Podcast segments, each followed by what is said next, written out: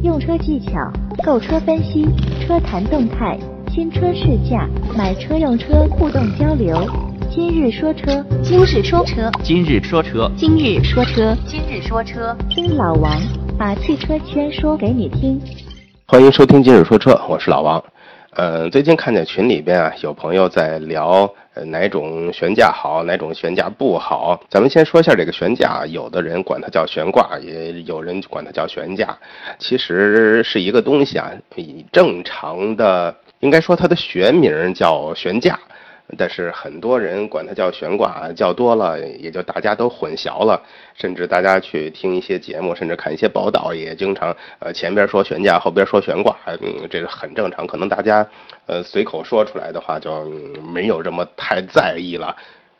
其实作为这个连接车轮跟车身的机构呀，悬架对车身起着一个支撑跟减震的作用。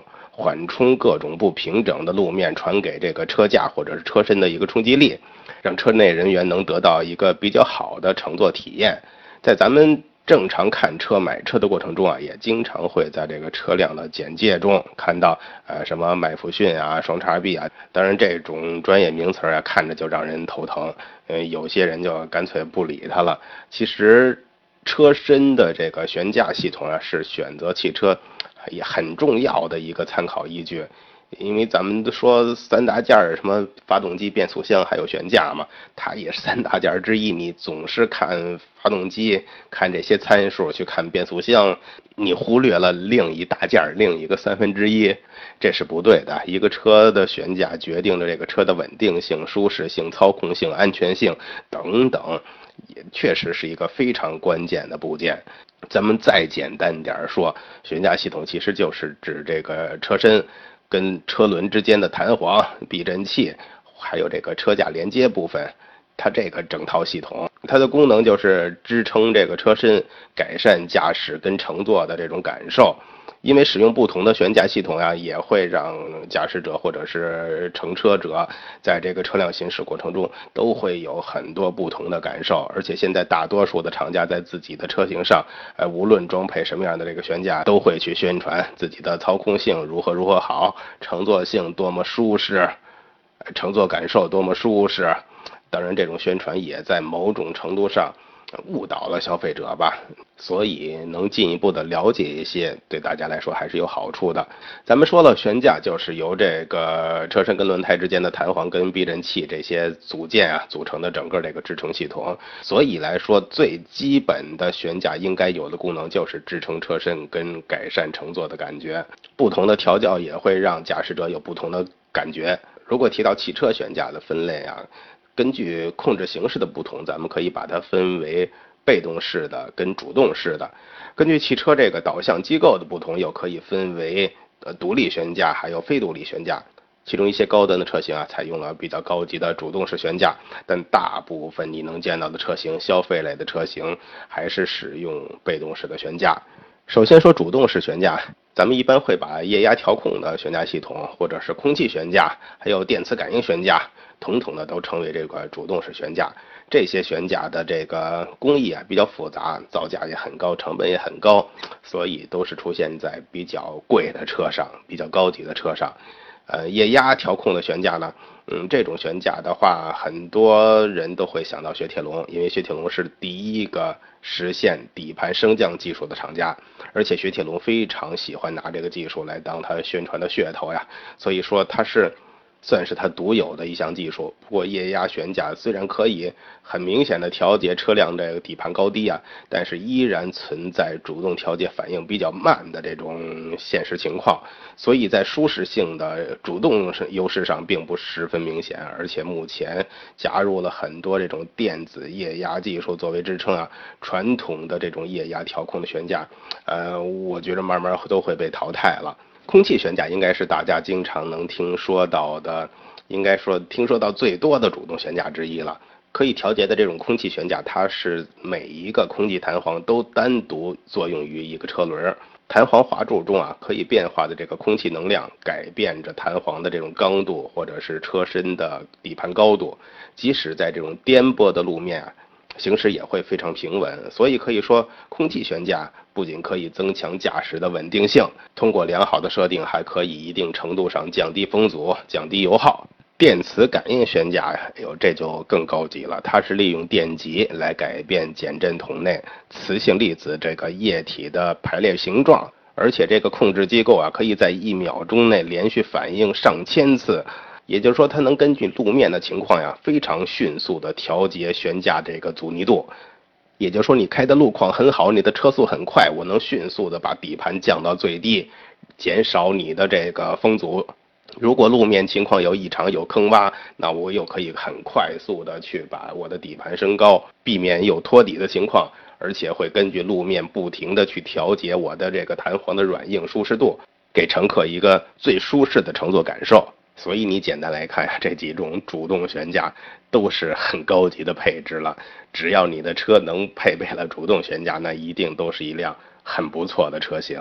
那被动式悬架呢，其实就是目前大多数车都在用的这种了。所谓的独立悬架呀、非独立悬架呀，这种其实都应该算是咱们的被动式悬架了。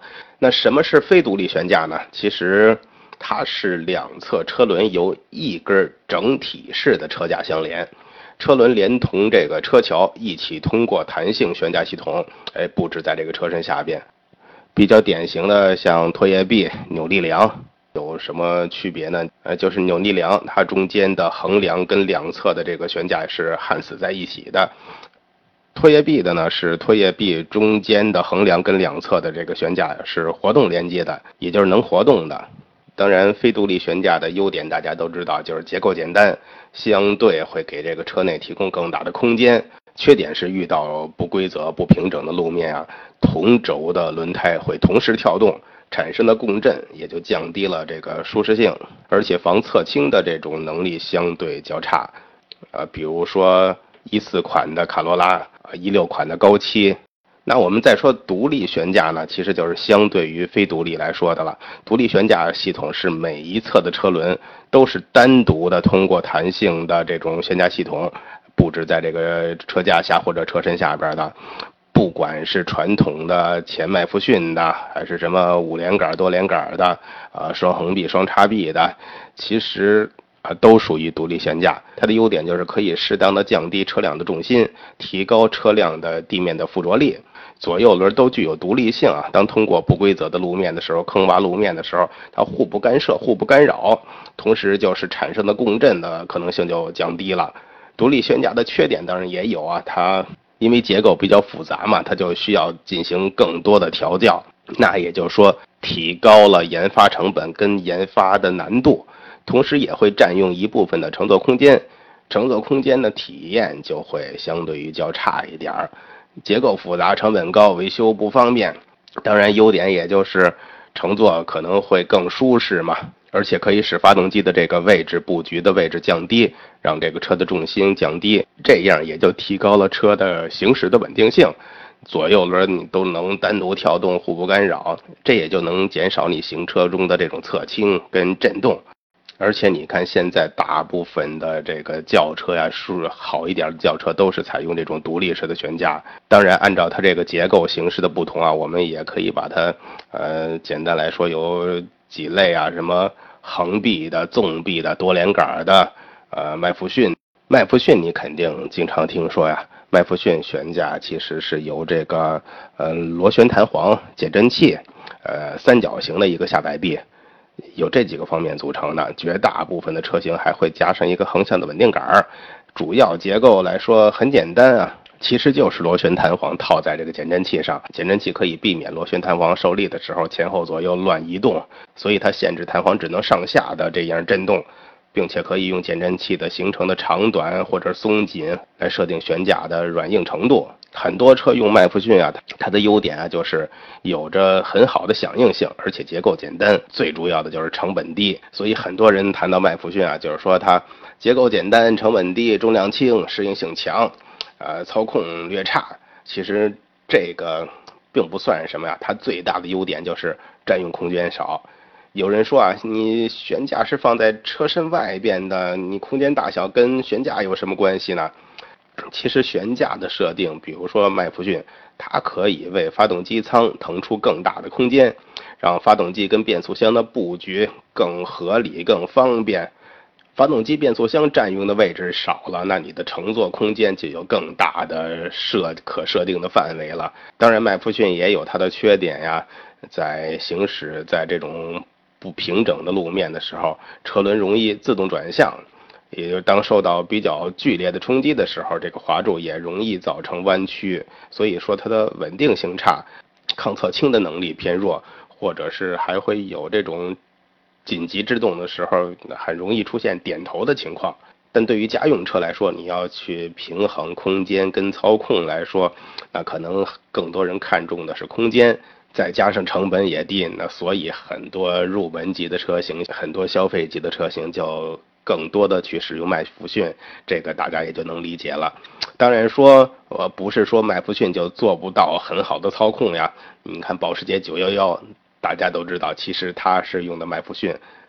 另外，咱们说多连杆的悬架，其实也分成为什么五连杆后悬、四连杆全悬等等啊。顾名思义啊，五连杆后悬呢，就是有五条连杆。那分别是控制臂、后置的呃后置定位臂、上臂、下臂、前置定位臂。五连杆悬架的设定啊，能改善加速跟制动时平顺性跟舒适性，同时也保证了直线行驶的稳定性，同时也能减少转向不足的这种情况。呃，所以来说多连杆的优点总结来说就是。舒适性也不错，支撑性也不错，而且能提高车辆的这种控制的性能、操控的性能，也减少转向不足的情况。但它的缺点就是体积相对于较大了，会占用更多的空间，成本也会更高。当然啊，这么复杂的多连杆也给汽车工程师提供了很丰富的调教空间嘛，它可以能根据你的需求，极大程度的去满足性能的要求。并且可以调教出不同的特性，保证车辆的操控更舒适。所以很多人都知道多连杆好呀。有些车企就即使用的不是真正的多连杆，也会在参数上起一个呃比较接近于多连杆的悬架的一个名字。比如说很多车企在这个麦弗逊的结构下摆臂换成两根连杆，哎，再增加一根纵向的拉杆，也把它叫多连杆。嗯，当然也没错啊，毕 毕竟也有好几根连杆。另外，咱们再说一下双叉臂。双叉臂也比较常见，在好一点的车型中，它是通过上下两个横臂跟车身交接。一般下横臂比上横臂要长一点儿。双横臂的悬架也用在很多运动的车型上，跟一些呃中高级的车型上。因为双叉臂它有上下两个叉臂嘛，所以横向的力有两个叉臂同时可以去吸收，支柱只承载车身的重量。而且双叉臂的这种悬架上下两个 A 字形的叉臂，可以很精确地定位前轮的各种参数。在前轮转弯的时候，上下两个叉臂能同时吸收轮胎所受的这个横向力，也加上双叉臂的这个横向这个刚度很大，所以转弯的侧倾会相对于要小很多。这有什么好处呢？你可以把它认为可以更精确地定位前轮的各种参数。对侧向的这个支撑也更好，提升了过弯的极限，刚度跟抗扭的强度也会更高。所以它在拥有很优秀的操控的基础上，也能兼顾舒适性。这样来看，就是横向的刚度会更大，抗侧倾的性能更优异，抓地力也会更好，路感也能更清晰。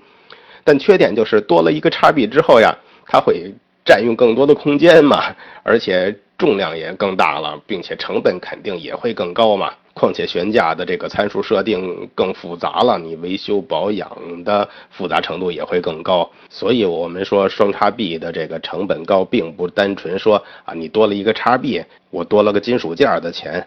其实，在研发的这个过程中，你前期的设计、调教，都是它成本高的原因。就是因为双叉臂的这个成本高、调教难的这个缺点呀，现在很多车型，嗯，开始换装麦弗逊的悬架了，因为它更便宜、成本更低、更容易调教嘛。比如说，你看现在市面上很多的 B 级车，大部分都不再用双叉臂了，都是麦弗逊。你想找到双叉臂，那只能在更高一级别的车上，比如宝马的叉五。当然了，应该补充一点，不是说你的车有双叉臂就一定是操控最好的，调教是非常非常重要的。所以说，一辆车的这个悬架到底好不好，操控好不好，舒适度好不好，不是说你看它是什么悬架就可以认定的。你还是需要更多的去试驾一下，看它的调教真正是不是出色。一个一个悬架的形态，一个悬架的材质，只能说它是一个基础，怎么能让它更优秀，还是看车企的调教。对于悬架，今天就聊这么多，谢谢大家。